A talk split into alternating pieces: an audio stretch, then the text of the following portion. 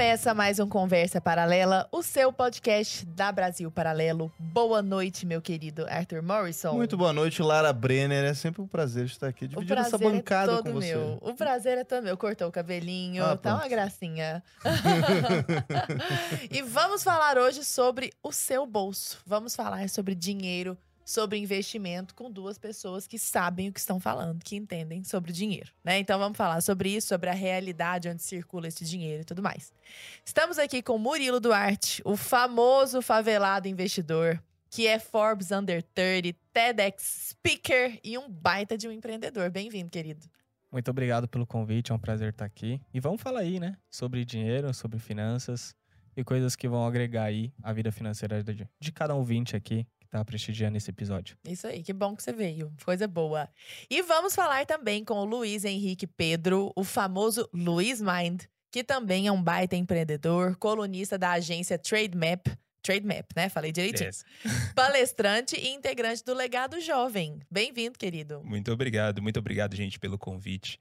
É muito bom estar aqui, bater esse papo com vocês. Eu acredito que a gente vai trazer muita, muita coisa bacana aqui para o pessoal refletir e aprender também. Coisa boa. A gente trouxe outro integrante do Legado Jovem, o fundador, que é o João Vitor Patrocínio. Também já foi ao ar, né? Sim, Esse... Junto com o, Junto com o Felipe Moleiro. Felipe Molero, que eu me senti já naquele podcast Um, um um, merda. um lixo, Aham. entendeu? Somos dois. Porque chegou um moleque aqui, sentou na minha mesa e falou: Eu tenho 13 anos e abri seis empresas. Aí eu falei, Oi. pô, eu com É. 13 anos. Comia entendeu? terra. Eu comia terra, caçava Pokémon e era isso. Era- Foi péssimo. Mas eles estão aqui pra nos humilhar um pouco também. Porque, o, porque o Murilo tem 27 e o Luiz tem 25. E nós estamos com o quê, Arthur? Ah, não vou falar, não. Não fala, não fala. É, fica 20, melhor. claro, né? Isso, com certeza. Gente, mas olha só, vocês têm um monte de empreendimento, vocês têm uma vida. é, o trabalho de vocês com dinheiro é muito forte já. Eu queria, em vez de eu mesma tentar descrever os empreendimentos de vocês e falar sobre o trabalho de vocês, que vocês falassem hoje à frente de que vocês estão. Começar pelo Murilo. Boa, excelente. É, sou Murilo Duarte, o criador do Favelado Investidor, né, que é um projeto de educação financeira e cultura de investimentos para compartilhar todo esse conhecimento, especialmente para quem vem da favela, né, quem vem das periferias, comunidades, da pessoa que não teve acesso a essa informação, né, independente ali da, da condição familiar e muitas vezes em relação ao ensino também educacional como um todo. E além disso, hoje nós estamos criando o nosso instituto, né, Instituto Favelado Investidor, porque a gente acredita que tem que ter uma parte além de cuidar do dinheiro e multiplicar, mas tem que ter uma parte de geração de renda. E para gerar essa renda, a pessoa tem que ter acesso a outros tipos de conhecimento. Então, muitas vezes, uma oratória, como se comportar em uma entrevista de emprego, Excel, Saúde, eu vi você Saúde como falando, né? todo. Uma vida equilibrada. Sim, totalmente. E são coisas que eu fui aprendendo também ao longo do tempo por conta própria. Eu sei que algumas pessoas têm dificuldade em relação a isso. E hoje também a gente tem o nosso, a nossa escola Favelado Investidor, que onde a gente tem ali nossos treinamentos, cursos online, né? São mais de 7 mil alunos durante essa jornada. Bacana. Recentemente aí abrimos o Money Club, né, que é um treinamento desde o básico ao avançado sobre investimentos e sempre no valor acessível, né? Porque eu entendo a realidade desse público em questão e, e eu entendo que tem que ter essa acessibilidade e principalmente acesso a esse conhecimento. Uhum. né? Então, às vezes a pessoa está um pouco enforcada ou às vezes não tem uma renda. Então, a gente tem essa missão de democratizar o acesso à educação financeira. né? Então, esses são um, um dos nossos projetos aí. Eu a vi que são menos de atuando. 3 reais por dia, né? Isso, menos de 3 reais por dia. E a gente sempre faz uma, uma comparação, né, entre a ah, Netflix e o Money Club aqui, por exemplo. Uhum. né? Então agora a Netflix vai, vai aumentar, então o Money Club fica mais acessível. E sendo que com a educação financeira, ainda o Netflix pode caber dentro do seu orçamento. Então a gente Ah. sempre faz esse checking aí. E a gente tem essa missão de democratizar e, graças a Deus, a gente vem transformando vidas aí. Maravilha. E você, Luiz? Conta pra nós o seu dia a dia. Então, eu quando eu conheci o Murilo, então, eu já eu já me identifiquei bastante. Eu falei, nossa, é muito o que eu, o que eu penso, né? De levar a informação de forma mais acessível para as pessoas, tanto em questão financeira quanto em questão de informação passada, né? Uma informação passada de uma forma um pouquinho mais simples. Por isso eu criei a MAD, né?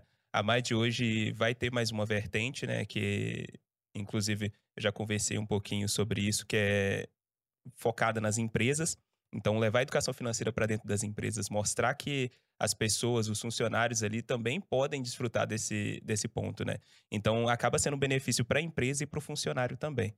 E quanto a mais, jamais de tenta passar isso aí de forma mais simples possível, né? Então, a gente sempre tenta pegar temas que estão acontecendo ali na hora para poder trazer uma visão focada nas finanças disso daí, né? Tanto da parte do Toguro, né? Em pleno 2022. Conhece Elon Musk? Essa Elon tá Musk. fazendo foguete. e você né, sem investir. Então a gente faz muita a- nessa parte, né? Então eu tenho todo. Eu tenho uma mini equipe, né, que faz milagre ali. É, a edição de vídeo que fica por causa da outra empresa, que inclusive o Felipe também é meu sócio nessa empresa, a Dog, a Dog Vídeos, que faz edição e animação de vídeos. É, não é só porque eu sou sócio, não, mas é uma empresa muito foda. É, eu não tenho dúvida. Eu não tenho dúvida, senão você não estaria lá. E, e o Legado Jovem, que é uma startup de educação. Né? Tanto em educação em empreendedorismo quanto em educação financeira. Então, essas são mais ou menos essas frentes, né? Tem a Demind, que é a das empresas lá, mas a Demind ainda não não está totalmente estruturada ainda, ela Hum. está se estruturando. Sabe que uma coisa que me chamou a atenção quando eu fui ler sobre vocês é que vocês dois, vocês têm muitas, muitas coisas em comum, mas uma delas, o Luiz falou assim, tá lá no seu site, inclusive. Eu percebi que educação financeira não era uma coisa tão acessível. E o Murilo falou: eu demorei para entender o que era inflação, demorei três meses estudando o que é inflação. O que, vocês acham aí que o brasileiro médio não tem noção, sei lá, dessas coisas? Não tem uma boa educação financeira desde a base? O que, que, que vocês acham que aconteceu aí para todo mundo estar sempre tão endividado? Olha, eu acredito que boa parte da história, a educação financeira foi vendida para quem só tem muito dinheiro, né? Ou até mesmo a parte de investimentos. E na essência, a educação financeira não é nem sobre você ficar rico, é sobre você cuidar da sua grana, do seu salário, Uhum. tomar boas decisões ali com o seu dinheiro no dia a dia.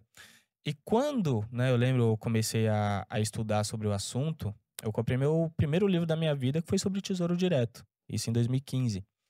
E ali eu, o livro todo tava técnico, né? Então eu vi que indiretamente talvez aquele livro não era de onde eu vim, né? Porque com a educação que eu tive, que foi pífia também em relação à educação tradicional, eu não consegui entender muitos termos, entre eles a inflação, que literalmente eu demorei três meses para entender, porque era explicado de uma forma totalmente técnica, né? Ah, é, política monetária, isso, aquilo. Eu, eu nunca ouvi falar sobre isso na minha vida. Então eu tive que pesquisar fora até mesmo do livro, né? Eu perguntava para um professor ou outro e nenhum falava, não, isso aí não, não é para você. Né? Isso daqui a gente não, não ensina dentro da escola e muito menos, às vezes, até na faculdade. E isso porque eu já estava cursando contabilidade na época. Meu Deus, em contabilidade não Exato. era para falar de inflação? Exato, Hum. exato. É, lá falava de balanço, não falava dessa parte econômica propriamente dito. Né? E aí foi quando eu É, isso entendi. não é importante, não. É, isso. que loucura. E, e assim, aí você vê que existe um distanciamento na comunicação, né? E como o Luiz falou, que também é um princípio nosso aqui do Favelado Investidor, que é ensinar isso sem economês. Né? Porque se eu já chegar falando assim, ah, inflação, aí vem o, o Banco Central, junto com o governo, começa a imprimir dinheiro, aí tem oferta e demanda, a oferta no, no aumenta, junto com, a demanda. O cara vai olhar a cabeça dele e falar, mano, eu não sei o que, que você tá Isso não é falando. pra mim. É. Ao contrário de eu falar pelo menos uma consequência da inflação, que é onde o pessoal entende muito bem. Eu falo sempre um exemplo mesmo que eu vivi. Que quando eu tinha meus 10 anos de idade, eu jogava bola na rua eh, com os meus amigos. Tipo, eu morava na rua B e tinha a rua A. E quando o jogo era sério, era valendo uma Coca-Cola de 2 litros. E na época, o barzinho do seu Edi, que é lá na esquina, tá lá até hoje lá, lá na quebrada, uma Coca-Cola era R$ 2,50. E já era caro na época. E hoje o seu Edi vende a mesma Coca-Cola de 2 litros por 10 reais. Eu falo, isso é a consequência de inflação. Você Eu uso precisa... esse mesmo exemplo, não do futebol, mas com o Kinder Ovo. Também. Ah, Que, tá pô, bom, o tá Kinder Ovo antigamente tu comprava, sei É lá, ótimo. chegou a comprar com um real o Kinder Ovo. Sim, Uma época. Sim. É. né? Então aí eu falo, pô, a consequência, a inflação é você precisar de mais dinheiro para comprar a mesma coisa. Em vez de eu ficar falando toda a origem, que aí pode bugar a cabeça da pessoa. Porque no Uhum. final ela vai entender o, o impacto no bolso dela. Uhum. E esse né? lance do economês, eu, eu tô me lembrando, Lara, a gente tem um filme na nossa plataforma que é o A Grande Aposta, Uhum. né? Que é um filme, pô, que tem o. Aquele o Batman lá, qual que é o nome dele mesmo? O cara que fez o Batman, meu Deus. Meu Deus. Eu- ah, tem o Brad Pitt, é, tem sim. o, o Christian Bale, Ah, tá. tem uma galera É. pesada, assim, né? E esse filme ele tenta, ele tenta trazer é, um, um economês de uma forma muito clara, assim, né? Porque, tipo, tem um monte de termo técnico, ah, o triple A, que não sei o quê Uhum. e tal. E eles botam uns atores, umas atrizes lá, tipo, você tem até a Margot Robbie numa banheira explicando economia, assim, tá ligado? Porque é de uma maneira fácil, assim. E é um filme genial, Obviamente assim. você é não um- prestou atenção a nada do que ela Não, disse. Tanto que só lembrou Claro dessa que eu prestei atenção. Olha. entendi. Então, galera, ó, a grande aposta tá no strip da BP, entendeu? É só Vamos assinar que você assunto. assiste. É, Mas é porque eu me lembrei disso e assim, da, da importância real de você tentar trazer é, certos termos que são muito academicistas, né? Tipo, sei lá, às vezes eu tô falando de política, alguma coisa assim. Tenta trazer isso mais pra, pra base, pro Isso, povo. pro Assim, a galera às vezes não. Não é questão de nivelar por baixo, é porque às vezes a galera não teve esse, essa base, esse conhecimento, né? Você percebe isso, Luiz, quando você começou a falar, a divulgar todas as tuas coisas pela internet, assim, que tipo, quando você começou a- a mudar a forma, o linguajar ali e, e falar pra essa galera, tipo, o pessoal comprou essa ideia, né? Falou, não, eu consigo investir mesmo porque isso é pra mim. Sim. Quando eu, quando eu comecei a falar, eu tinha muito isso de copiar e colar, né? Então eu pegava o que eu via das pessoas que já explicavam do que eu via nos livros, só copiava e colava. Eu falava, não, é, a inflação funciona desse jeito e a taxa Selic regula a inflação. E a pessoa ficava tipo pra mim, nossa, isso é muito difícil e tal. E eu acabei entendendo que além de simplificar a linguagem, a gente tem que trabalhar na mentalidade da pessoa. Porque a pessoa, ela tá inserida num ambiente onde a parte da mentalidade é muito forte de que só rico pode investir, que você não, você não pode comprar nada se não for parcelado. Você tem aquela questão da crença limitante, né? Então é uma série de crenças que não em si a pessoa quer ter aquelas crenças, mas é por causa do ambiente onde ela vive. E o ambiente influencia muito, né? Acaba, como é que você fala com uma pessoa que ela vai investir 20, 50 reais por mês, se no final do mês ela chega e não sobra nada para ela? Se ela tem três filhos, por exemplo, ganha um salário, um salário mínimo para sustentar três filhos. Então a primeira parte que eu vi que eu teria que trabalhar seria justamente na mentalidade da pessoa. Por que, que poupar, nem que seja 10 reais todos os meses, vai me fazer diferença? Isso aqui vai me dar 100 reais, 120 reais no ano. Então não vai fazer diferença na minha vida. Mas 120 reais a mais vai fazer sim diferença. Então, quando você faz com que a pessoa perceba que guardar no mês a mês, nem que seja para cultivar o hábito, vai fazer total diferença, vai mudar totalmente a mentalidade da pessoa. Que é isso que tem que fazer inicialmente. Quando eu vi isso, eu falei, velho, eu preciso olhar diretamente para a mentalidade. Até porque eu tive, eu tive vários exemplos em casa mesmo. Minha família em si não falava muito de dinheiro, né? Porque não tinha, você sabe, mano. Uhum. não tinha muito dinheiro em casa, então vai falar de quê? Então eu geralmente não falava muito sobre dinheiro. Então acabava sendo um assunto meio que a Meio gente não tinha tabu, muita né? dificuldade. É, a gente não tinha muita dificuldade e tal, mas não falava do que não tinha. Então a gente acabou, eu acabava não demonizando muito dinheiro, né? Então, quando eu não conseguia comprar muitas coisas, eu não conseguia comprar quase nada. Aí, quando eu tive dinheiro, quis comprar tudo de uma vez.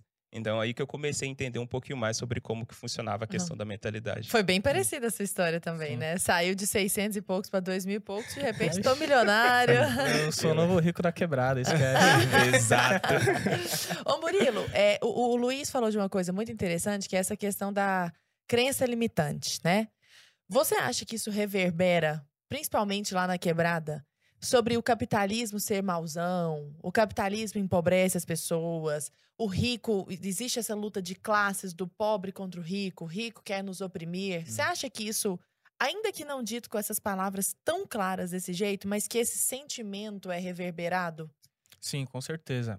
E, e assim, eu tento combater esse pensamento de todas as maneiras que eu consigo. Né? Eu lembro claramente, eu conversando com alguns moleques que cresceu comigo, lá no João 23, e passou um cara com, com uma moto lá da, da BMW, né? Uma F800. E aí um amigo ali na roda criticou esse cara sem ao menos conhecê-lo, né? Sem conhecer aquele cara.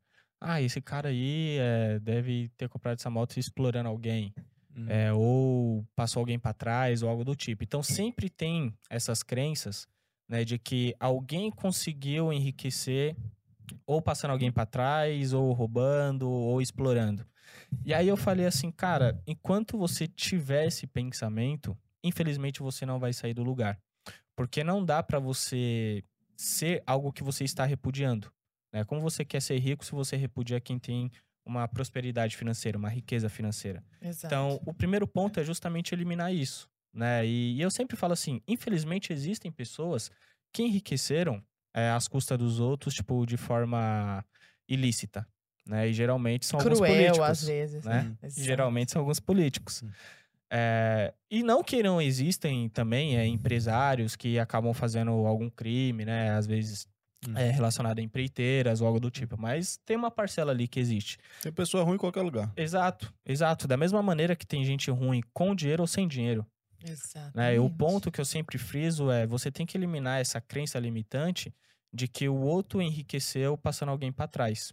Porque eu falo por mim mesmo, né? Eu enriquecer, eu enriqueci ajudando milhares de pessoas, inclusive, né? Tanto na minha parte como educação financeira, também na minha parte de empreendedorismo, né? Hoje eu transformo vida de pessoas é, através da educação e sou remunerado por isso também. Então não tem nada de errado quanto a isso.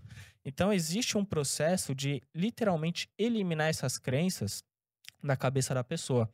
E o primeiro ponto que, eu, que o Luiz até tocou aqui no assunto é, pô, vamos falar sobre dinheiro. Né? Independente se tem ou não tem. Uhum. Né? Eu lembro que dentro de casa também fui é, crescer num ambiente que quando falava de dinheiro era falar de empréstimo ou de dívida. Uhum. Né? Toda a reforma que minha avó fazia dentro de casa era através de empréstimo, né? através de, de consignado ou algo do tipo. Comprava coisa no carnê. Isso, carnê, cartão de crédito, é, Casa Bahia da Vida, era, era só isso dentro da casa da minha avó. E eu fui crescendo entendendo que, pô, pra eu conseguir as coisas é só através de crédito, é só através de dívida. Né? E quando eu conheci o outro lado, que é através da educação financeira e investimentos, eu notei que dá para eu conseguir algumas coisas, porém vai demorar um pouco mais. E esse é o preço a ser pago. Né? Então, todo santo dia lá no Instagram, eu tô batendo essa tecla. Eu falo, ó, é, não é errado financiar, desde que caiba dentro do seu orçamento, mas não é o único caminho. Se você ter ali uma paciência, você vai conseguir o mesmo objetivo é, com seu dinheiro trabalhando para você e você não vai dever ninguém. Né? Então, ao contrário, às vezes um banco vai estar te devendo através de um CDB, né? ou um- o governo através de um tesouro direto. Ninguém nunca imaginou e ninguém nunca chegou em alguém da quebrada e falou: pô, sabia que o banco pode estar te devendo? Como assim? Não é ao contrário? Eu pegar dinheiro emprestado com o banco? Não. O banco pode pegar dinheiro emprestado com você, o governo pode. Né? Sabia que você pode virar sócio do Itaú, do, do Banco Santander ou de qualquer grande empresa? Como assim? Ah, preci- precisa de muito dinheiro? Não, uma ação é 10 reais. Eu não tô falando que isso vai virar você, é, vai fazer você virar milionário, mas é acessível. Só que a gente vê, seja em televisão, em propagandas, que não. Você Mas isso é muito importante, isso que você está falando. Eu queria saber de vocês como é que foi esse começo, essa mudança de mentalidade em vocês primeiro, para depois vocês poderem propagar isso para os outros, né? Que vocês vieram de ambientes muito humildes, que vocês provavelmente tinham também essas crenças limitantes, né? E hoje em dia, quando a gente fala em investimento, o que, que a galera realmente pensa? Ah, isso é só para rico, rico poder gastar dinheiro, que é como se fosse cassino, sei lá. O cara vai chegar lá, é um dinheiro que ele tem sobrando, e ele pega e joga nisso aí, aí se der bom, deu bom, se não deu bom, não deu bom, E é aí ganhou ou perdeu, é tipo jogo da sorte, entendeu? Uhum. E não é assim. E como é que foi pra mudar essa mentalidade de você de tipo, cara, eu não preciso sair investindo 100 mil reais aqui no, na bolsa. Eu posso investir na bolsa, sei lá, todo mês botando dezão. Como é que foi? Como é que surgiu essa, na- essa- esse movimento na cabeça de vocês primeiro, depois pro mundo aí? Inicialmente, cara, é, como eu disse, minha mentalidade era muito focada no trabalhar, pegar um dinheiro, com pouco tempo ali financiar uma casa, talvez financiar um carro. Eu costumo falar que eu tinha um, um sonho muito doido, que é o sonho de todo adolescente, pegar um. Não sei se você já teve esse sonho, mas pegar um, aquele golfão GTI, rebaixar, Rebaixado. colocar um som, aquele, som, aquele sonzão. Então, geralmente, o, o sonho que eu tinha era esse, né? E aos poucos, quando eu fui aprendendo um pouquinho mais, né, sobre que a gente tinha que realmente estudar e tal, é, eu fui adquirindo uma consciência sobre dinheiro. Uma consciência que a gente tinha que juntar para poder comprar alguma coisa, nem que fosse na poupança. E essa foi a consciência inicial que eu tive ali, né? Mas primeiro eu precisei trabalhar, lógico, orçamento, né? Que eu não ganhava nada, passei a ganhar 400 reais. O meu nem foi 2 mil, na verdade. Foi 400 reais e eu achava que eu tava rico com 400. o negócio, eu achava que eu tava rico com 400. Então, 400 reais todo mês, comprei um telefone de 3.500, barato. Cabe no orçamento, tranquilo. 400 reais por mês, telefone de 3 mil, parcela de 150, cabia Já tranquilo.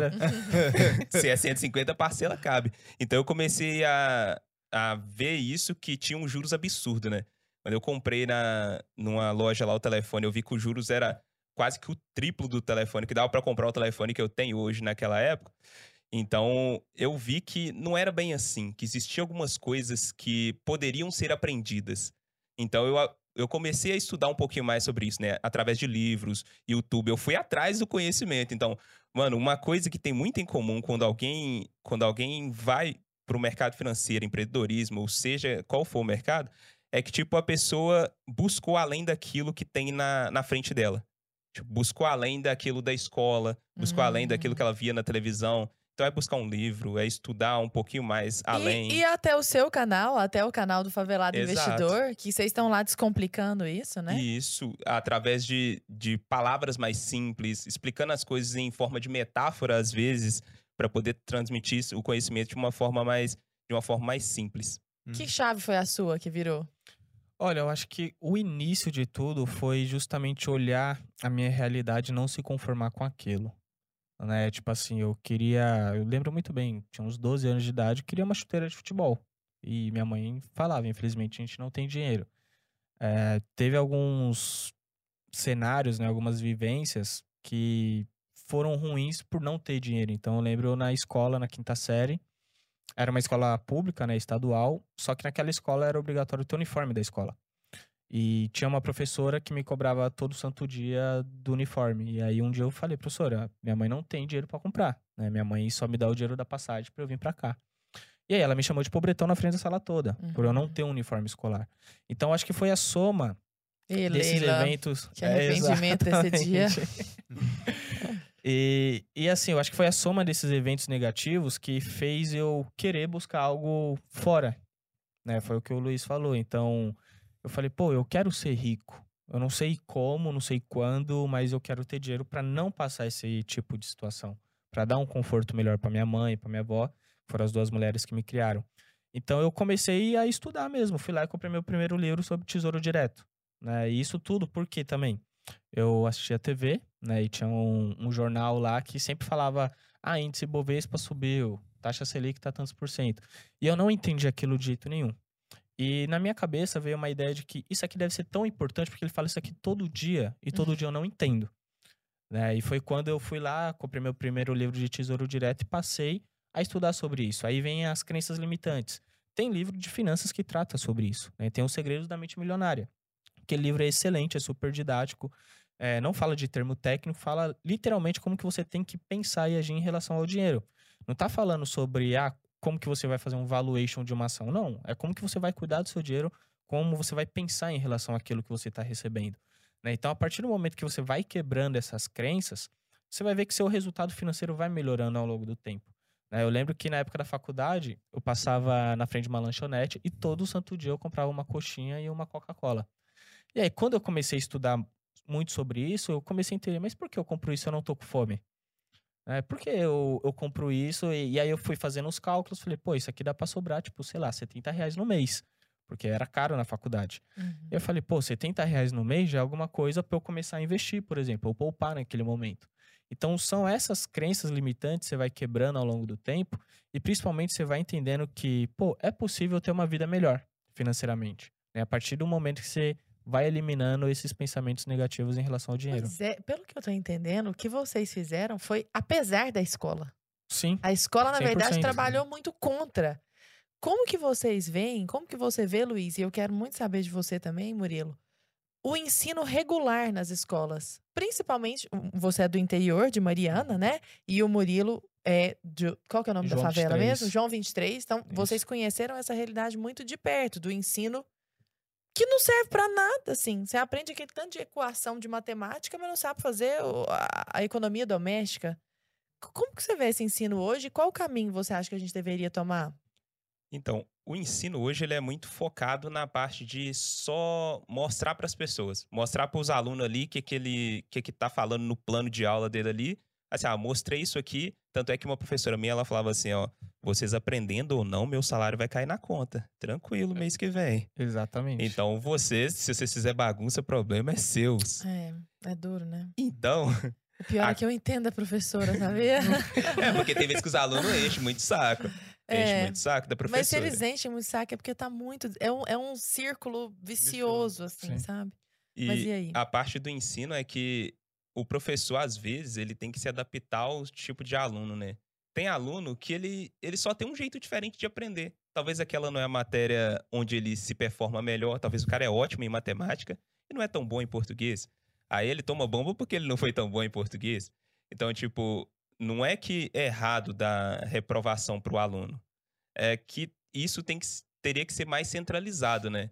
teria que traçar um negócio de forma que o aluno seguisse naquilo que ele é bom, né? E que ele performasse, ele conhecesse aquilo que ele é ruim também, para ter um conhecimento amplo, né? Para ter horizontalidade, mas também que ele tivesse, ele tivesse esse conhecimento mais centralizado para ele especializar na área onde ele for. Tipo, se ele for, por exemplo, matemático, para que que ele vai aprender português e sociologia? Filoso- filosofia é bom para para No questão português, pra em minha vida, né? defesa, ele vai precisar em Vai, qualquer lugar. vai, vai. Mas eu entendo, a biologia do, da, Ah, da composição da, Sim, da foco. abelha ali. Sim, É, não de- pode ser o De foco. ele não seguir num, num caminho que ele tem mais aptidão, É, assim, sim, porque o sistema é todo engessado, né, para isso. É- é é- ele falou isso, me lembrei muito num corte do professor de matemática, Ledo Vacaro, que eu acho maravilhoso esse corte no, no YouTube, assim, que tinha uma aluna dele que ficou reprovada em matemática. Ah, A garota vi passou em tudo. Ficou reprovada em matemática. Aí ele falou: Eu não, não deixo ninguém reprovado só na minha matéria. Aí ele fez uma prova fácil pra garota passar. A garota ficou reprovada de novo. Aí ele falou, chegou pro diretor do colégio e falou: Cara, vamos fazer um negócio, quanto que. Vamos fazer uma prova, vou fazer uma prova ridícula pra ela passar. Aí foi, aplicou de novo, uma terceira prova lá, a última chamada no negócio. E aí ele chegou à prova, pegou a prova, nem olhou a prova, ele perguntou pro coordenador lá: quanto que ela precisa pra passar? Ah, sete. Ela vai ter. Ela vai olhar essa prova? Não, essa prova fica arquivada. Ele deu sete, entregou. Aí a garota foi primeiro colocada na PUC, Sim. tipo em psicologia, sei lá, um É, negócio assim. E foi brilhante. Na, na- na- é. E aí ele falou, cara, e ela ficaria na minha matéria, tipo, porque, ah, porque ela ficou em matemática. Cara, ela às vezes não gosta de mim, olhou pra minha cara, não gostou da minha cara, ou tem algum trauma com alguma coisa, ou não gosta de matemática. E é isso, entendeu? É. É, tipo o time do Cruzeiro. é. O time do Cruzeiro em 2000 e... ó, Cruzeirão, na... voltando pra primeira divisão agora, né?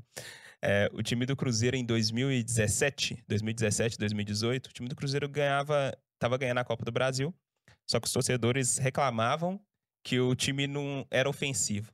Mas tá ganhando. Vai, Esse é aí focava no ponto fraco do time, que era o- a ofensividade, e esquecia do ponto forte do time, que era a defesa completamente sólida. Na escola acontece mais ou menos assim, né? Foca no ponto fraco da pessoa e esquece que ela tem muitos outros pontos fortes que pode ali projetar a carreira dela mais pra frente. Excelente. Você acha, ô, ô Murilo, que. Porque vocês, nós, né, somos parte de uma nova mídia. Nós Uhum. estamos nos acostumando com isso agora. Inclusive, vocês não só participam de podcast, como tem podcast também, né? E então vocês estão produzindo conteúdo. Mas a mídia tradicional. Então, vocês são o discurso divergente hoje. Vocês é que estão quebrando essa parede e falar, cara, você pode investir. Vocês acham que. Você acha, particularmente, Murilo, que a mídia tradicional trabalha contra isso? Olha, grande parte dos movimentos sim, né? Porque sempre foi vendido a ideia de que você fazer uma escola e talvez uma faculdade, você teria um sucesso na sua carreira, na sua vida profissional. E não é bem assim que acontece, né? Eu vejo muita gente que nem teve agora o Enem, essas coisas todas. Cara, é, é um sistema ali de, de avaliação, né? Talvez até em relação a algumas oportunidades, mas não necessariamente isso vai trazer um, um sucesso na vida da pessoa. Eu falo por mim mesmo. É, eu sempre fui mal no Enem. Eu já repeti Uhum. na escola. Não, mas aquela prova é ridícula, vamos combinar. Aquela prova é. Olha, que bom que eu posso falar isso hoje, que eu já tô fora de sala de aula. Mas aquela prova é. é- é- Não tem nem palavra pra classificar aquilo ali. Ah, e, e É eu- uma prova de resistência, né? Você tem que é, tipo isso. Mal feita, é porca, prova porca. Desculpa. Não, mas Desabafo. E, e falando assim em relação à, à mídia, junto com, com o ensino educacional, eu tenho às vezes a impressão de que aquilo é muito mais um movimento de exclusão do que de inclusão, que é o que eles vendem. Tá? Porque fala assim: ah, o Enem aqui você vai tirar uma nota e vai ter uma possibilidade de entrar numa federal, algo do tipo, ou numa grande faculdade. Só que aquilo nunca foi ensinado na escola pública. Uhum. Tá? Eu falo isso por, por experiência própria, porque. eu Quem falo- faz federal é, É. filho de Exato. é, e- classe e média, assim, classe média alta.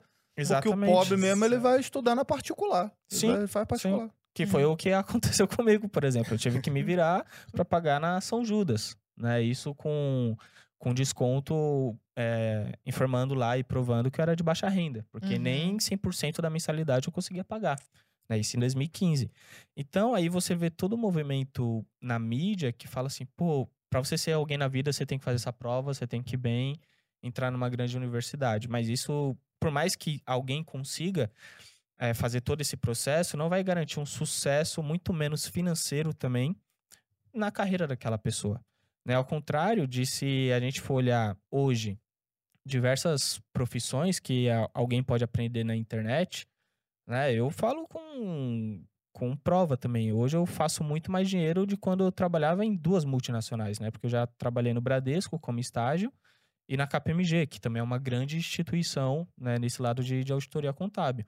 Mas hoje, com o meu negócio, eu, eu ganho muito mais. E eu já repeti de ano, na escola, primeiro ano Olha do ensino médio. Não era um dos melhores alunos de longe, eu era um dos piores. Só me identificava com matemática, né? Então, sinto muito, não era muito bom em português. tá? Geografia, ciências, química, física, não me batia muito de frente, por mais que eu me esforçava muitas vezes. É, na própria faculdade, fui um aluno mediano, vamos dizer assim, mas eu gostava principalmente quando eu tinha algo relacionado a investimentos, que só foi no último ano de faculdade, e que me identifiquei muito e estudei por fora, dentro desse, é, por fora desse ensino como um todo, e tenho meu sucesso hoje na minha empresa e Totalmente outlier, né? você tá entendendo? Então, Uhum. tipo, quando eu. Beleza, alguns podem falar, "Ah, mas você é exceção, mas quantas pessoas poderiam seguir um caminho assim e ter o seu reconhecimento, seu sucesso Uhum. financeiro? E tem gente que, beleza, quer seguir esse caminho, quer ter um, um projeto dentro de uma empresa e não acho errado. Não acho errado. Mas eu acho que deveria ser mostrado o outro caminho também. Né? A gente tá falando aqui da, da escola. Em nenhum momento da escola fala que você pode criar uma empresa. Ali é totalmente um, um ensino voltado para você literalmente só trabalhar para alguém. E novamente, não acho isso errado. Uhum. O que eu acho meio equivocado é não apresentar o outro lado. Porque quando alguém fala assim, ah, mas meu sonho é ter minha própria empresa.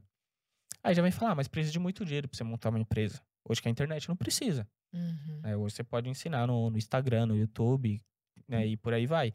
Então, acho que tem que mostrar esse segundo caminho, e coisa que a mídia não faz, voltando aqui à pergunta original, que é possível você, mesmo com pouco recurso, você pegar aquele conhecimento, aquilo que você é bom, seu ponto forte, explorar ele, ensinar outras pessoas, porque outras pessoas vão estar passando pela mesma situação que você. É, eu queria aproveitar. Bom, antes da, da resposta deles, eu já vou mandar a resposta aqui para vocês já irem pensando, né? Porque vocês vieram de uma situação muito humilde, correram atrás, abriram a própria empresa de vocês. Eu queria que vocês dessem um panorama de como é que é empreender no Brasil e por que, que é tão difícil, né? A gente ouve sempre falar, por que, que por conta da burocracia, por conta de tudo, por que, que é tão difícil você abrir uma empresa, ter o seu próprio negócio, correr atrás disso no Brasil, o que, que atrapalha? Quero que vocês tragam experiências a respeito disso. Mas antes, vamos rodar um VTzinho aí, um trailer do Doc da Varig. Roda aí. Porque sempre ouvimos que o Brasil tem tudo para dar certo, mas não prosperamos. Ano após ano, nos dizem que somos o país do futuro. Um futuro que ficou no passado. O Brasil real é rico, tem terra fértil, o povo é bom, trabalhador, empreendedor, sonha alto. Ainda assim, somos a nação do amanhã que nunca chega. Afinal, o que está por trás dos freios que emperram o nosso desenvolvimento? Corrupção, escândalos, um Brasil em sentido contrário ao progresso. Acontece que é impossível resolver um problema tão grave sem entender a sua causa. E o que talvez você não saiba é que a trajetória da primeira multinacional brasileira não é só a história de uma companhia aérea, mas o reflexo da história do nosso país. Estamos falando da Varig. Você se lembra dessa companhia? Por mais de 50 anos, a maior empresa do Brasil e uma das maiores companhias aéreas do mundo. Mas como a maior empresa brasileira sumiu do mapa? A história da Varig é a bússola que aponta para um problema nacional. Tal como a companhia, por anos a nossa nação tem sido tratada como a grande aposta do futuro. Mas nos tornamos o país do amanhã que ficou no passado. Chegou a hora de abrirmos a caixa preta dessa história em uma produção original Brasil Paralelo. Assine o streaming da Brasil Paralelo e garanta o seu acesso a centenas de filmes, séries e originais BP, incluindo o novo documentário Varig, A Caixa Preta do Brasil, A Crise dos Três Poderes, a trilogia Entre Lobos e a série criminal Investigação Paralela. Acesse brasilparalelo.com.br barra Varig e saiba mais. Vamos lá, vá, fala aí, Luiz. É só um, só um disclaimer rapidinho do, de um negócio que o Murilo falou que é muito interessante, que é das coisas que não são garantidas, né? Você, a faculdade não vai garantir sucesso, o livro não vai garantir conhecimento, Uhum. formar né, em qualquer coisa não vai garantir que você vai seguir aquela profissão, né? Então essa coisa de não ser garantido se você fizer o mínimo, fazer o mínimo nunca te garante nada. Então, esse negócio de não, não ter uma garantia certa só por fazer aquilo ali que todo mundo acha que é o modelo é muito, é muito interessante, real. É. E com relação ao empreendedorismo no Brasil hoje? Ah, com relação ao As empreendedorismo no- dificuldades. no, Brasil é realmente uma dificuldade. Primeiro começa pelo incentivo que o Murilo falou, né? Te forma para ser funcionário de, de qualquer empresa, né? Não te forma para você O que não tem nada de errado, É, obviamente. não tem nada de errado. A empresa precisa de funcionário. E se você quiser seguir um caminho diferente hoje, você tem que buscar conhecimento fora do que já é aquela linha. Aquela linha de. O pessoal costuma falar que é linha de produção. Uhum. Aquela linha que você tá na. Você tá ali no, na infância, você vai pra escola, depois da escola faculdade, depois da faculdade você financia uma casa, um carro. Aí você, eh, você casa primeiro, financia a casa, um carro, aí depois se aposenta e vai e vai dar uma viajadinha ali pelo interior, né? Pagar os financiamentos, fazer consignado. Então, geralmente tem uma. Vai pra Disney. Vai pra Disney. É. Ir pra Disney é, Já é. é um pouquinho mais agarrado. É. Mas, Talvez mas se der pra ir pra Center, né? Se tivesse aberto. É, não. Se, se Vai é no pra Beto pra Carreiro. Disney. então. É. Primeiro começa no- na falta de incentivo. E depois vai para vai a questão do, de- da ambientação, né? Como dificilmente você vai se inserir num ambiente de empreendedores. Tipo, pode parecer que é extremamente inclusivo, é extremamente inclusivo, mas não é extremamente inclusivo. Para você estar num ambiente de, empre- de empreendedores, você tem que conhecer algumas pessoas, ou você tem que se colocar nessas situações, porque não é só da parte do vitimismo que o negócio não chega até a pessoa, a pessoa também tem que ir lá. Mas é um pouquinho, é um pouquinho mais de barreira para que a pessoa vá até essas coisas, né? É, as divulgações de, desses eventos, às vezes, hoje chega muito mais, né? Mas na época que eu comecei não chegava tanto a divulgação onde estava acontecendo um evento de empreendedorismo que incentivava você, ensinava você como montar uma empresa, ensinava o que é um modelo, de, um plano de negócio, uma análise SWOT, uma análise de mercado. Agora falando palavras, palavrões aqui, Uhum. mas isso aí, geralmente, para você montar uma empresa, você coloca tudo isso daí no papel, né? E todo esse incentivo antes não tinha. Hoje está um pouquinho mais presente. A gente já caminhou bastante rumo a um incentivo ao empreendedorismo verdadeiramente bom, mas a gente tem muita estrada ainda pela frente, né? Você acha que o Estado ajuda ou atrapalha nesse caminho, Murilo? Olha, atrapalhe muito. Infelizmente. Demais. Acho que se o seu estado ficasse parado, já estaria ajudando. Quem falou Né? exatamente o negão aqui, quando ele Sério, veio. falou ó, pra você ver. Porque assim, a gente tem que entender que hoje empreendedorismo é como se fosse uma palavra bonitona, né? Só que lá na quebrada era o famoso, ah, trabalho por conta. Ou faço meus corres ou algo do tipo. E a gente tem que entender que uma parcela que hoje empreende é muito mais na questão da, da necessidade do que uma escolha. Tipo assim, ah, o cara, vamos supor. Isso porque eu conheço pessoas assim. Foi lá, entrou numa, numa faculdade. Foi prometido para ele anos e anos que a faculdade ia garantir um puta salário, um sucesso financeiro. Foi lá, se matou de, de pagar, às vezes fez um financiamento né, estudantil, que possivelmente foi perdoado recentemente, mas estava Uhum. pagando até hoje. Só que aí ele não garantiu um bom trabalho. Provavelmente a faculdade foi péssima. Exato. Então ele falou, pô, e agora? Agora vou ter que trabalhar por conta. Né? Vou ter que fazer meu, meus corres. E a partir disso, existe aqui também uma parcela que tem essa vontade de empreender, mas às vezes desconhece que isso é empreender. Porque, novamente, não foi apresentado durante todo o ano ali educacional dela. Só foi apresentado que, ó, você tem que entrar numa grande empresa. E se você der sorte, você vira um diretor daquela empresa. Geralmente era isso que, que se falava. Só que, a partir do momento que a pessoa decide empreender, existe uma série de burocracias aqui. Primeiro, nunca foi ensinado como abrir um CNPJ. Aí ele vai falar, pô, ou eu vou ter que pesquisar isso no YouTube e correr um risco de errar de fazer isso ainda, por mais que hoje existe o MEI, é um processo muito mais fácil, é, ou vou ter que contratar um, é, contratar um contador. Aí ele fala, pô, eu nem criei a empresa, já tem um custo, né? Pelo menos aqui de, de pagar essa Uhum. prestação de serviço. E vamos supor que no decorrer desse projeto ele vem crescendo. Aí ele vai ter que contratar pessoas. Aí ele já vai ver numa parte relacionada, por exemplo, de, de burocracia sobre impostos, que o tanto de imposto que ele vai ter que pagar, vê aquilo de uma maneira meio que injusta, porque ele não vê um retorno para a população como um todo. E fora também de muitas vezes, isso eu falo porque é uma dor que às vezes a gente acaba encontrando dentro do favelado investidor, é encontrar pessoas meio que qualificadas para determinadas áreas. Uhum. né? Então, hoje, por exemplo, a gente tem alguns cursos dentro do próprio Favelado Investidor para gerir e literalmente mo- modelar essa pessoa. Né? Porque a gente fala, ó, a gente precisa de tal coisa porque está muito mais ligado ao digital. E isso não é ensinado né, em nenhum momento da vida. Então, a gente vai lá, tem um treinamento dentro da empresa. Mas quantas empresas fazem isso ou têm condições de fazer isso? Né? Então, às vezes, você acaba contratando errado. Então, já é mais uma dor de cabeça ali, tanto para a pessoa, porque ela acreditou que poderia performar dentro da empresa, e também para o próprio cara que criou o próprio negócio. Uhum. E ainda assim, tá pagando uma série de impostos, de impostos nisso daqui. Né? E, e eu falo, tipo, tem mês que, sei lá, dentro do favelado investidor, a gente fala aqui foi uns cinco salários de político eh, só através de impostos. E aí o que me causa uma certa revolta mesmo é novamente. A escola que eu me formei é a pior escola da Zona Oeste de São Paulo. Tem matéria na TV falando sobre isso. E tá lá do mesmo jeito. Né? Tem um, um AMA lá na quebrada que dificilmente eh, tem todos os médicos ali para atender toda a população que vai ali precisar de um, de um serviço médico. Né? Você vê a, a estrutura, as ruas da quebrada. Pô, tá cheio de buraco. E o cara lá da quebrada tá pagando IPVA também. Uhum. Então você vê que dentro dessa rotina, vamos dizer assim, dessa jornada do empreendedor, ele está correndo um grande risco, está pagando muitos impostos, né, independente ali da, da categoria de empresa que ele criou, e com grande chance de quebrar ainda.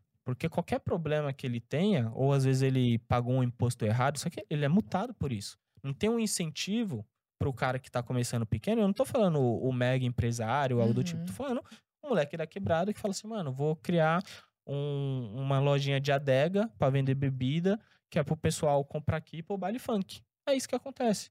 Né? Ou vou montar um mercadinho aqui pra Dona Maria fazer suas compras, porque aí no supermercado é longe, né? E, e às vezes é mais caro. Então, isso vai. é, como eu posso dizer? Des- desmotivar muito a galera. Né? E por isso que acontece que muita gente às vezes acaba indo pra informalidade mesmo. Fala, Uhum. ah, eu não vou criar um CNPJ nem nada, porque eu não vejo um retorno, é, muito, é muita burocracia, vou continuar correndo o meu risco. Né? Eu já tô tomando, às vezes, um crédito em um banco, pagando juros muito altos, porque ele não tem um bom histórico financeiro. E ele tá dando a vida dele naquele projeto. Então, eu conheço muitas pessoas assim, que vêm que vêm da quebrada, é, e estão todo santo dia, porque literalmente, às vezes, ela tá fazendo todo esse processo também por necessidade. Uhum. Porque para ela querer um bom salário, às vezes, no mercado, grandes empresas às vezes não conseguem pagar, ela não tem uma qualificação profissional também, Uhum. tem outra série de burocracia, ela não teve um bom estudo lá atrás que vai impactar no futuro dela. Então, novamente, parece que é uma, uma coisa articulada, né? Que para sair disso daqui tem que ter uma energia muito grande e, de certa maneira, tem que ter uma ajuda externa, vamos dizer assim. Por exemplo, o nosso trabalho. Né? Para eu falar assim, cara, começa cuidando da sua vida financeira, que se pelo menos você conseguir juntar sua reserva de emergência, você tem um apetite maior para arriscar e montar seu negócio. Uhum. Do que ficar se preocupando nas contas, no aluguel, no, no leite do filho. Porque ele vai falar, pelo menos a minha parte financeira tá garantida entre 6 e 12 meses aqui. E, to, e aí ele pode pegar até um crédito no banco e colocar todo no, no negócio. E aí ele vai para valer sem se preocupar com a parte financeira. E eu vejo hoje que a parte financeira, ela ajuda essa parte do empreendedorismo. Uma anda ao lado da outra. Né, para ter, vamos dizer assim, essa segurança emocional também. Uhum. De não se preocupar com a conta do outro dia, porque já tem pelo menos uma reservinha ali. Sabe que eu tô ouvindo você falar isso sobre essa pressão que o Estado exerce contra as iniciativas. E eu tô pensando que esse é um dos problemas, né? Porque a, a pessoa vai ter vários outros problemas. Que ela vai ter problemas de ordem emocional, vai ter a questão da acabar se criminalidade. também. vai sim, se porque ela vai frustrar. ficar num emprego que prometeram pra ela que ela teria um bom emprego, ela vai pra um emprego mediano Fica ali. frustrada, a Aí ela autoestima não queria baixa. fazer isso, aí ganha pouco. Exato. Aí fica culpando os ricos, ah, culpa o Exato. Aí patrão. passa o carinha da moto, já Moto. fica com aí ressentimento. culpa o patrão, porque Exato. ah, ele com certeza me explora. Isso fora droga, alcoolismo e, e- e que já são problemas em qual- quaisquer classes Sim. sociais, lá mais ainda, né? Com, somada a tudo isso que a gente tá falando. Criminalidade, localização geográfica ruim. A Sim. gente conversava ontem sobre o Sim. tanto que é difícil empreender. A gente fica falando das favelas, mas no interior também. Interior. Também. É É muito verdade. difícil. E aí, olhando to- todos esses vetores assim contrários, ô, ô Luiz, é, você acha que a melhor solução é pensar o indivíduo, em vez de pensar assim, vamos consertar esse problema estrutural? Pensar assim, cara, você, eu, Luiz Mind, estou falando com você que mora aí no interior, lá em Mariana, tá, tá, tá. Você pode fazer isso, isso, isso. Como que você enxerga a, a maneira mais eficiente de a gente conseguir dar um jeito nisso? Melhorar essa situação para as pessoas? Sim, para melhorar a situação para as pessoas, como o Murilo falou, né? Se o governo ficar parado, ele ajuda mais também, né? E era que aquela questão que ele até falou, tinha até um meme, que era sobre o lucro é nosso, o prejuízo é seu. Uhum. Então, a gente, a gente, além do governo fazer a parte dele, a gente realmente fazer igual você falou, né? Fazer um pouquinho, a pessoa não pensar, ah, não, ah, fulano não faz isso. É aquela questão do, do aluno na sala de aula. Ah, mas eu não vou fazer o dever não, que o Joãozinho não tá fazendo. Uhum. Ah, mas você não é o Joãozinho. Você pode fazer o seu, fazer todo dia, fazer, fazer todo mês, na verdade, né? Fazer um pouquinho todo mês. Todo mês você vai lá e coloca, poupa um pouquinho. Todo mês você vai lá e e estuda, todo dia você vai lá e estuda alguma coisa sobre investimento, sobre empreendedorismo. Estuda alguma coisa da sua área. Não precisa ser necessariamente mindset, acordar 5 horas da manhã, Uhum. ler 70 livros, correr Uhum. 90 quilômetros. Você não precisa fazer isso. Meditar, pi- pisar no solo, É, tomar não- um café com manteiga, não sei o quê. tomar Proteína. banho gelado. Você não precisa fazer gelado. isso tudo. Você precisa fazer o simples todo dia. Faz o simples todo dia que vai dar certo. Simples todo dia para atingir o objetivo. Simples não quer dizer pouco. Faça mais do que o necessário para poder chegar no, no objetivo, né? Mas não vai querer fazer, ah, não, vou fazer só o mínimo. Porque que eu costumo associar muito a vida de empreendedor, a vida de investidor, muito com a academia. Se a pessoa for lá e fizer o simples, ela não vai ter Você resultado. tá fazendo, inclusive, né? Estamos Sim, acompanhando. estamos- estamos Está acompanhando super o fitness. Eu não quero falar sobre isso. assunto Então, se a pessoa vai lá, vai lá e só faz o simples, ou a pessoa vai lá e, e faz rapidinho só para poder postar foto, só para poder mostrar que ela tá sendo fitness, é, e tira uma foto de uma pose que ela vai ficar legal, além dela atrapalhar as outras pessoas que querem, que querem realmente fazer aquilo, porque ela vai mostrar que ela tá com um corpo aparentemente bacana, e as outras pessoas que estão ali iniciando, ela vai falar: nossa, a pessoa começou ontem já tá com um corpo bacana, não vou nem começar. É a questão da- do desincentivar ainda a pessoa, né? Então, a questão, associando isso muito à questão do empreendedorismo, se você fizer todo dia, der o seu melhor, tentar fazer da forma mais correta possível, óbvio, com orientação, assim como no empreendedorismo na academia, você precisa ter orientação para que você consiga obter êxito no, no- tanto no seu físico quanto na vida pessoal, né? Então, seria a orientação, melhorar a parte do incentivo e o governo fazer a parte dele. O que, que você acha, Murilo? Que tipo de política pública poderia ajudar ou é melhor não fazer nada mesmo? Olha, eu, eu acredito que para ter uma, uma melhoria de vida na população como um todo, eu acho que primeiro tem que partir para o indivíduo e depois para o coletivo. Uhum.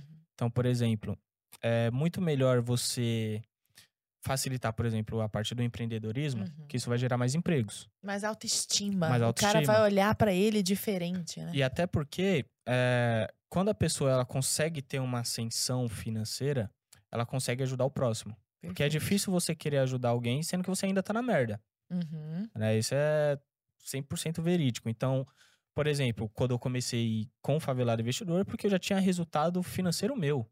Eu já tinha chego pelo menos nos meus primeiros 100 mil reais. Né? Que já, legal. já vim investindo, guardando, já tinha errado.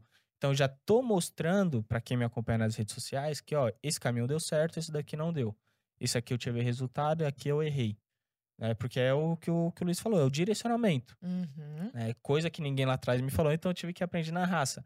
Mas hoje, quando a gente consegue ter esse efeito dominó, então, pô, vamos facilitar aqui, pelo menos numa geração de emprego, melhorar a educação eh, na base, porque isso também vai perpetuar por gerações.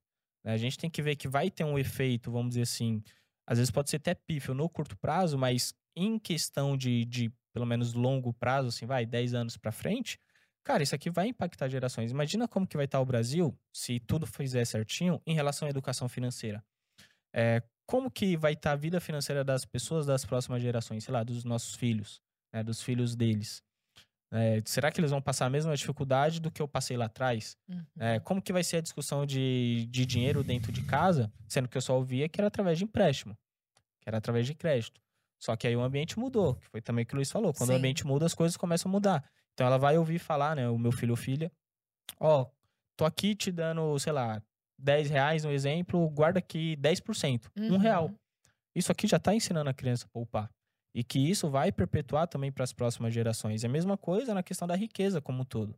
Né? Quando você começa a fazer eh, de um sistema que as pessoas começam a prosperar cada vez mais, e lembrando que economia não é soma zero, Hum. né? então já tem que eliminar essa ideia. Ah, fulano ficou rico, então Logo eu estou mais pobre. pobre. É, o que eu mais vejo isso é no Twitter. Eu falo, pô, beleza, então a Petrobras perdeu bilhões de valor agora na bolsa. Quem enriqueceu? Que eu não vi. Quantos saíram da, da extrema pobreza? Quantos que eram pobres virou classe média?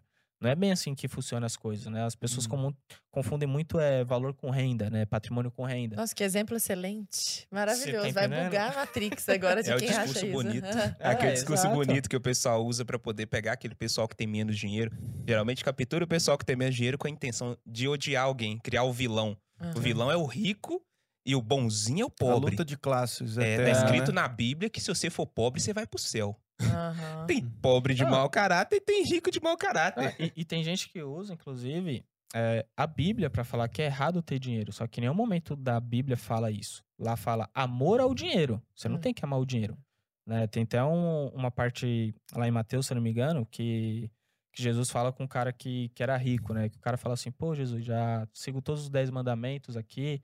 é, como que eu faço pra ser salvo? Aí Jesus fala, literalmente, larga toda a sua, sua riqueza e vem até mim. Mas isso é porque o cara amava a riqueza dele Uhum. né? E aí o cara fala: "Não, eu amo minha riqueza". E aí Jesus fala: "Não tem como você ter dois senhores, servir a dois senhores, que um Uhum. seria ao próprio dinheiro e o outro a Jesus, a Deus no caso". Uhum. Então, a, a lição que fica aqui é: você pode ter o dinheiro, só que o dinheiro tem que ser seu servo, não você ser servo do dinheiro, Uhum. né? O você tem que usar o dinheiro, não o dinheiro te usar. Ele é o aí- meio, né? Exato, e tem gente que usa, tipo, até nessa questão cristã, religiosa como um todo, que é errado ter dinheiro. Então, se fosse assim, Salomão não teria um real. Você Uhum. tá entendendo? Então, tipo, são coisas que até algumas narrativas falam, pô, mas é errado ter. di-" E aí volta a crença limitante. Né? Que às vezes a pessoa ouviu da criança ali, é, de fulano, de ciclano, que é errado ter dinheiro. Falam, não, dinheiro é bom. Dinheiro é bom. Não, não é ruim. É, Uhum. ruim é a- possivelmente a falta dele, a pobreza. Eu dificilmente vejo uma pessoa que tá passando fome sorrindo Uhum. né? E, e quando você tem um dinheiro ali que você consegue saciar aquela sua fome no- naquele momento, você fica muito mais confortável. E também não tô falando que o dinheiro vai trazer sua, sua felicidade, mas possivelmente ele vai eliminar vários choros aí durante sua vida. Acho que é isso importante frisar. Excelente. do dinheiro é muito foda. Geralmente o pessoal fala dinheiro, de, se dinheiro, no, dinheiro pode até não trazer felicidade, mas pobreza também não traz nada. É. Exato. Mas é Exato. melhor chorar em Paris, não é? Não? Eu também acho, eu também acho, concordo. Ou escolheria um lugar melhor. É, É, em, em Bora Bora. É. É, tranquilo. Olha. Boiando assim no, no mar. Tranquilo. Exatamente. A lágrima até se mistura com a água que você nem vê. tá É. Ô Luiz, você acha que se, se os políticos conhecessem de fato a realidade lá de Mariana, de quem tenta empreender lá, ou então lá da favela, de... nossa, eu esqueci de novo, eu tô com João Alzheimer. 23. De João 23. Eu quero falar Pedro 22. de João o 23. apóstolo. Se eles de fato fossem lá e entendessem o dia a dia dessas pessoas, talvez as ações. Porque que eu fico pensando? O político, meu cara, tá lá em Brasília, entendeu? Sim. Ele tá lá na construção do Niemeyer, bolinha pra cima, bolinha pra baixo lá. Ele tá ali do alto do com o rei na barriga comendo lagosta. Nem sabe os nossos Determinando. nomes. Nem sabe. sabe. Determinando Arthur Morrison, políticos. O dele vocês têm que saber. Anotando lá, do- tomando canetada. Sem conhecimento. É claro, existe toda uma equipe, né? Não quero ser leviana aqui. Mas o que eu percebo é que falta muito esse cara que fala assim: não, cara, isso aí que você tá fazendo não vai resolver nada. Você não tá entendendo? Vem cá que eu vou te mostrar como é que é a realidade. Você acha que conhecendo essa realidade, de fato, talvez nossas políticas públicas fossem melhores? Ou, as ou mesmo as pessoas de fora pudessem lançar um olhar mais eh, justo, digamos? Acredito eu que os políticos teriam que viver isso e não se esquecer, né? Porque políticos já viveram isso. Teve político que veio da, da classe muito baixa, só que é muito fácil você esquecer de onde você veio quando você tá 300 vezes melhor. É muito Sim. difícil você lembrar de onde você veio, que você já passou fome, que já aconteceu muita coisa com você, quando você já tá no topo, quando você já atingiu algum tipo de sucesso. Uhum. Então eles acabam esquecendo daquela base, da onde eles vieram. E realmente isso não é discurso, um discurso vazio. Realmente as pessoas esquecem de onde elas vieram, por isso elas param de fazer aquilo que fez elas chegar até onde elas estão hoje. Então, eu sempre bato muito forte nesse discurso de que se você se esqueceu de onde você veio, você vai perdendo sua identidade aos poucos. E para você voltar para onde você partiu é rapidinho a partir do momento em que você se esquece. Então, acontece muito isso com os políticos, né? Então, muitos até conhecem a realidade, já viveram. Tem prefeito em Mariana, ele já viveu um pouco dessa realidade, já viu algumas coisas. Então, falta essa parte de se lembrar e perceber de que as coisas são instáveis, né? Não quer dizer que ele nunca vai voltar para lá. Não quer dizer que as coisas nunca vão dar errado. Então as pessoas pensam que as coisas vão dar certo o tempo todo. Os políticos mesmo pensam que nunca vão ser vão ser destituídos do seu cargo. Desmascarados, uma É, coisa. nunca vai ser desmascarado, nunca vai, inclusive, não. É, Melhor não. melhor não. Mas Tava preparando o corte já. O inclusive Rodrigão de- tava seco já na já, já tava esperando. Não, melhor, melhor não. Isso aqui vai dar muita polêmica. Ah, inclusive, quando as pessoas voltam, né? Voltam a. regridem ao que, ao que elas eram no início, por exemplo, as pessoas que ganham na loteria. Ela ganha 10 milhões de reais. E quando elas voltam a ser pobres de novo, elas não entendem o que aconteceu. E é muito simples, ela se esqueceu daquilo que ela era no início, dos valores que ela tinha, Uhum. daquilo que daquilo que ela tinha como religião, talvez, daquilo que ela tinha como cultura, daquilo que ela tinha como ambiente familiar. Então ela acaba voltando porque perdeu os seus valores, né? E os políticos é a mesma coisa. Enquanto eles não entenderem os valores de onde vieram, ou se não viveram aquela situação, procurar entender cada pessoa que passa por aquilo, eles não vão conseguir fazer mudanças significativas que vão fazer diferença na vida das pessoas. Falando em, em políticos, como está a sua previsão para esse novo mandato? Senhor Murilo, tá animado? Equipe de transição maravilhosa. Olha, tô muito preocupado. é, e eu percebi isso também da minha, da minha audiência. Né? Depois que, que Lula foi eleito, muitos literalmente chegaram e falaram, cara, e agora? O que, que eu faço não só com o meu dinheiro investido, mas o que, que será do Brasil? É, eu- eu não sei se é uma questão, entre aspas, até de, de sorte, porque tem um congresso né, mais talvez liberal, direita ali, que foi né, eleito. Então, acho que muita coisa bizarra poderá não ser aprovada, mas eu não coloco minha mão no fogo por ninguém. Uhum. Né? Então, muitos falaram assim: ah, mas tem o Congresso agora. Eu falei: é, mas já teve um mensalão. A gente não pode esquecer dessa, dessa situação.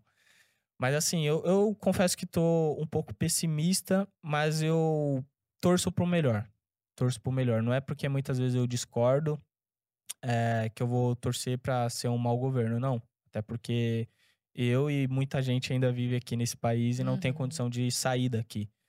Então, apesar dos apesares, eu torço que faça um bom governo, é, tanto na questão de economia, política, que isso vai impactar no social. É isso que muita gente não entende. Né? O social é importante sim, né? assim como o Bolsa Família, o Auxílio Brasil, tanto faz o nome, é importante, porque realmente existe uma parcela que literalmente não tem o primeiro passo para dar e precisa desse ponto de partida financeiro. Mas você não acha que, por exemplo, esse assistencialismo, né? Porque te coloca o Estado como um paternalista, né? Uhum. Você não acha que essas políticas assistencialistas de, do, do Estado dar o peixe e não ensinar a pescar, isso não mais atrapalha do que ajuda? Assim, para quem tá querendo, o cara, ele não vai acabar querendo empreender, não vai Uhum. querer, acabar querendo, porque ele, tipo, ah, eu recebo tal coisa, eu. Um auxílio aqui, um É, auxílio e ali, de, de auxílio em auxílio, ele permanece estagnado. Você acha isso? Não? Como é Olha, você vê eu, isso? eu acredito que poderia ser feito de uma maneira muito melhor.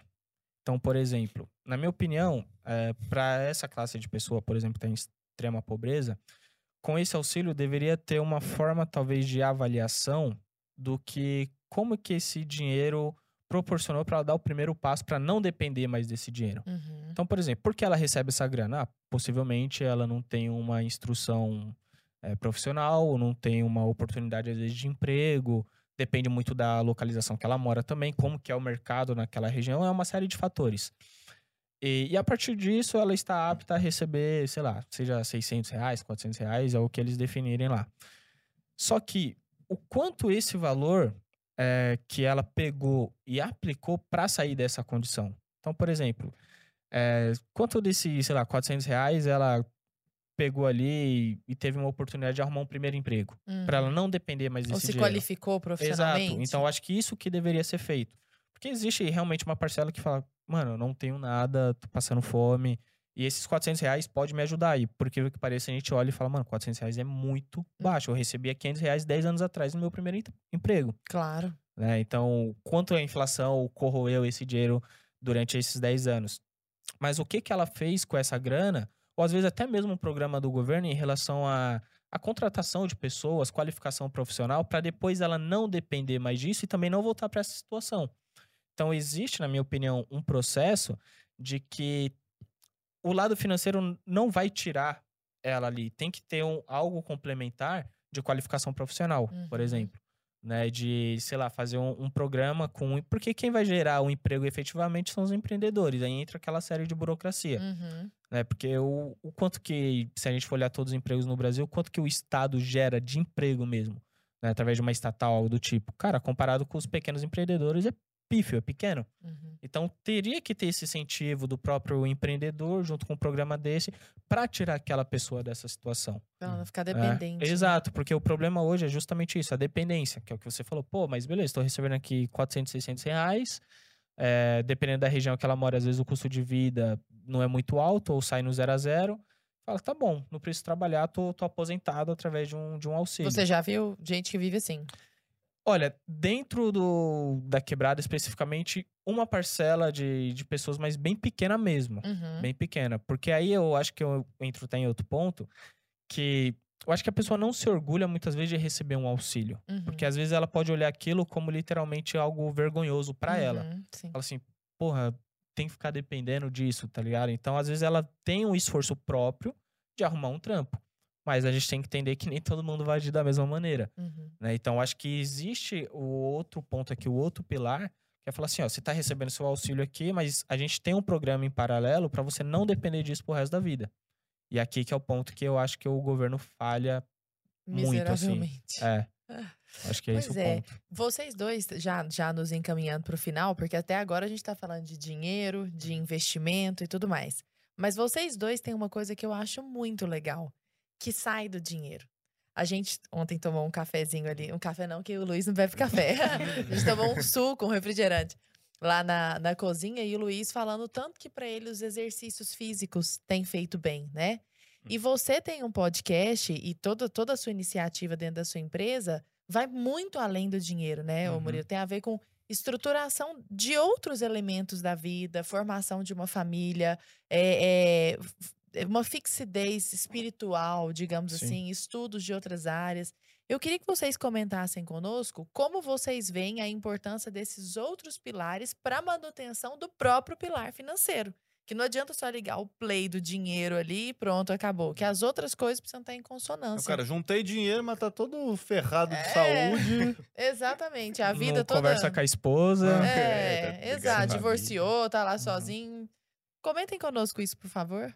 Então, a- inicialmente ali, a gente costuma falar que tem, tem uma ordem para isso, né? Primeiro a pessoa precisa ter saúde, depois ela precisa buscar um conhecimento para ela saber entender das coisas do mundo, como que tudo funciona, desde a parte biológica até da parte financeira.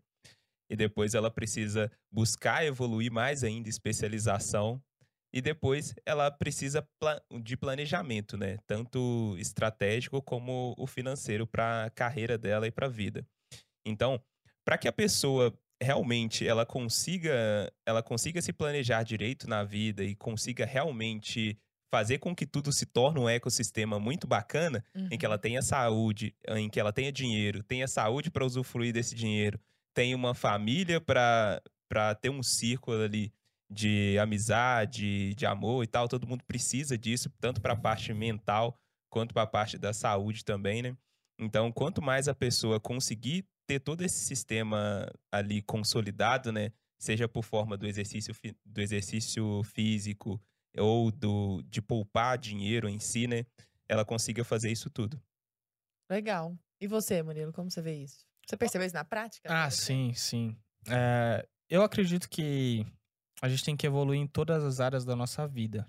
Mas eu também acredito que em determinado período essas áreas vão ficar desequilibradas.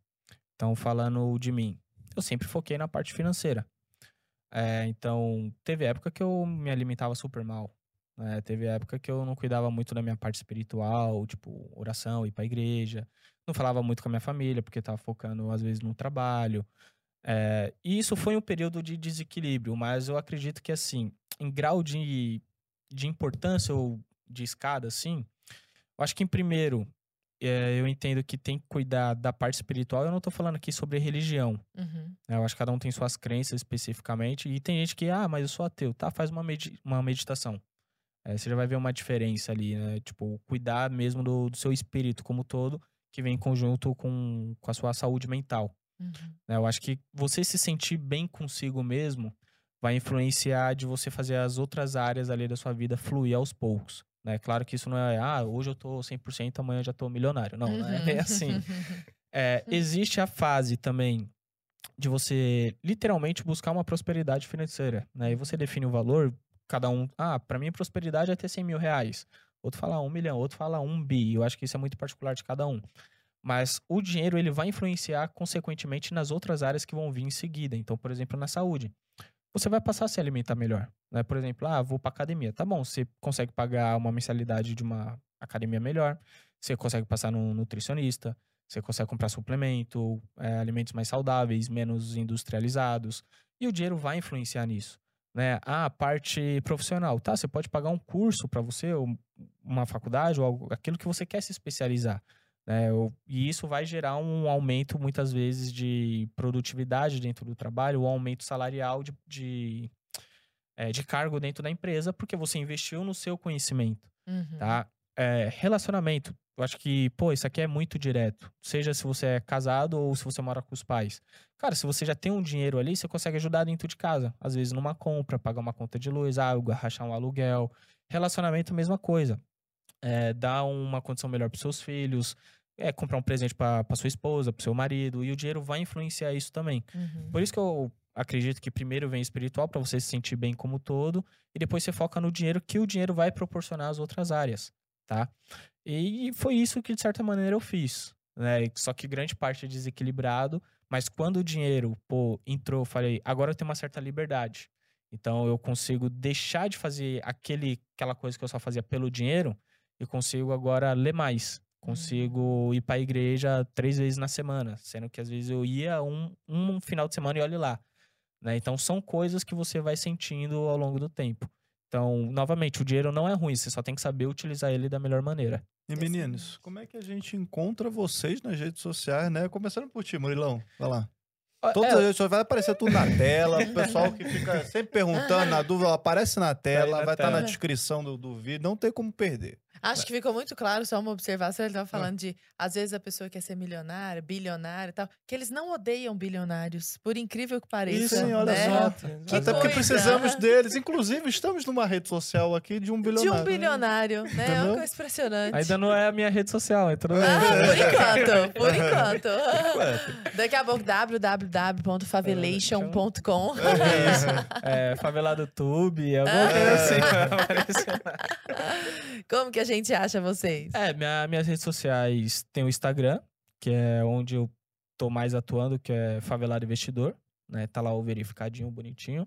Tem o YouTube, Favelado Investidor também, sai vídeo todo domingo sobre educação financeira e investimentos. E a gente tá Legal. investindo muito nisso, tipo, pra aumentar toda a qualidade ali. No próprio YouTube também tem o nosso podcast, né? Então tem o Salve Quebrada e o Papo de Investidor, que são dois. Então um é focado totalmente no mercado São financeiro. dois canais diferentes? São dois canais diferentes. Ah, legal. Cada um com o seu canal. Então, um é focado explicitamente ali, ah, vamos falar de mercado financeiro, papo de, de investidor. E o Salve Quebrada é entrevistando, trocando um papo com a galera que veio da quebrada, e às vezes nem é conhecida, mas que tem algo a Hum. ensinar. E não necessariamente não tem nada a ver com educação financeira. Então, tem o carinha lá que vende hot dog. Pô, quais foram as suas dificuldades para começar a empreender, por exemplo? Pô, genial. Assim. Tem, tem um. MC de funk que eu troco ideia com vários. O que, que você fez quando você começou a ganhar grana? Né? Como que foi isso- o, o início da sua carreira? Comprei a moto de BMW pra ficar irritando os outros. Entendeu? Então, ali é muito mais ligado à história de pessoas que não necessariamente precisam ser conhecidas para mostrar que dentro da quebrada tem vários talentos em diversas áreas. Assim como teve o favelado investidor, que Uhum. nunca ninguém imaginou que seria alguém da favela para falar sobre educação financeira. Então a gente focou isso e também para dar voz para quem vem de lá. É, esse é o segundo podcast. Tem o Twitter, né? Twitter já adianta, ali é só treta. Hum. Até me é questionaram treta. esses dias. E a galera fica reclamando de bilionário no Twitter. Ô, tu conhece Elon Musk, pô? Exatamente. Pô, É, até me questionaram essa semana. Pô, Murilão, te acompanho aqui no Instagram. E é totalmente diferente. Uhum. É, aqui você não ensina muito no Twitter. Eu falei, não, se você tá me seguindo aqui pra ver, tipo, ensinamento de fato, né? Falo, não, vai pro YouTube e Instagram. Uhum. Aqui eu falo muito mais sobre minhas posições, tanto políticas quanto visão de mundo como um todo. E TikTok, que tem corte de podcast, também tem uma parte de ensinamento junto com entretenimento, que é uma rede social mais pra jovem, assim. Então a gente tá Uhum. se adaptando muito lá. Já tá fazendo dancinho no TikTok? Tem algumas lá, tem algumas Oh. lá, tem algumas lá. Sempre falando, é, sempre com contexto educativo junto com entretenimento, né? E, e Só tem uma nosso... desculpa pra dançar, Murilo. É, é. Sabe? Não, mas eu sou horrível, o Eu pessoal até que a, a disso. Brasil Paralelo tem um TikTok também. Oi? Pô, chegando. Sério? é, Entendeu? Ah, Uma empresa piada, não é mas mais melhor a não, deixa quieto. entendeu? Só espero que não me bote pra fazer nenhuma dancinha. Ah, mas é o que eu vou, eu vou pedir agora pro povo da direção. E você, Luiz, como é que a gente acha? Luiz Em Mai. Todas as redes Luiz Mage. Pra quem tá com dúvida como escreve, o Arthur já falou, vai aparecer na tela. Vai aparecer na Aham. tela. Bota na tela. Uhum. Então, é, todas as redes Luiz Mage. No Instagram, eu produzo um pouquinho mais. O Instagram é onde vai encontrar a maioria dos conteúdos, né? E de forma um pouquinho mais simples de se, se falar, né? No YouTube, um pouquinho de vídeo mais completos, né? Tem um projeto pra voltar em. A gente voltar em ano que vem agora, né? Que a gente tinha dado uma parada pra focar em outros, outros projetos, como o projeto de educação financeira nas empresas. Hum. Mas Boa. vai sair conteúdo lá todo dia no Instagram. Todo dia no Instagram, com stories acompanhando a saga da academia. E sobre o mercado financeiro também. Boa, Maravilha. Bom Mara, demais o papo, Mara. né? Pô, que Os incrível, né? meninos são ótimos. Muito bom, né? Meninos, muito obrigada pela boa vontade, pela disposição. Vocês não estão vendo, mas o Vinícius, que é o sócio do, do Murilo, tá Aqui. ali atrás também. Um cara ótimo. Tá na luta junto com a gente aqui também. Muito obrigada pela presença de vocês e por todos os ensinamentos, viu? Obrigado, Ok. Eu galera. agradeço. Eu Até a agradeço o próxima. convite. Valeu. Pessoal, até o próximo Conversa Paralela. Beijo.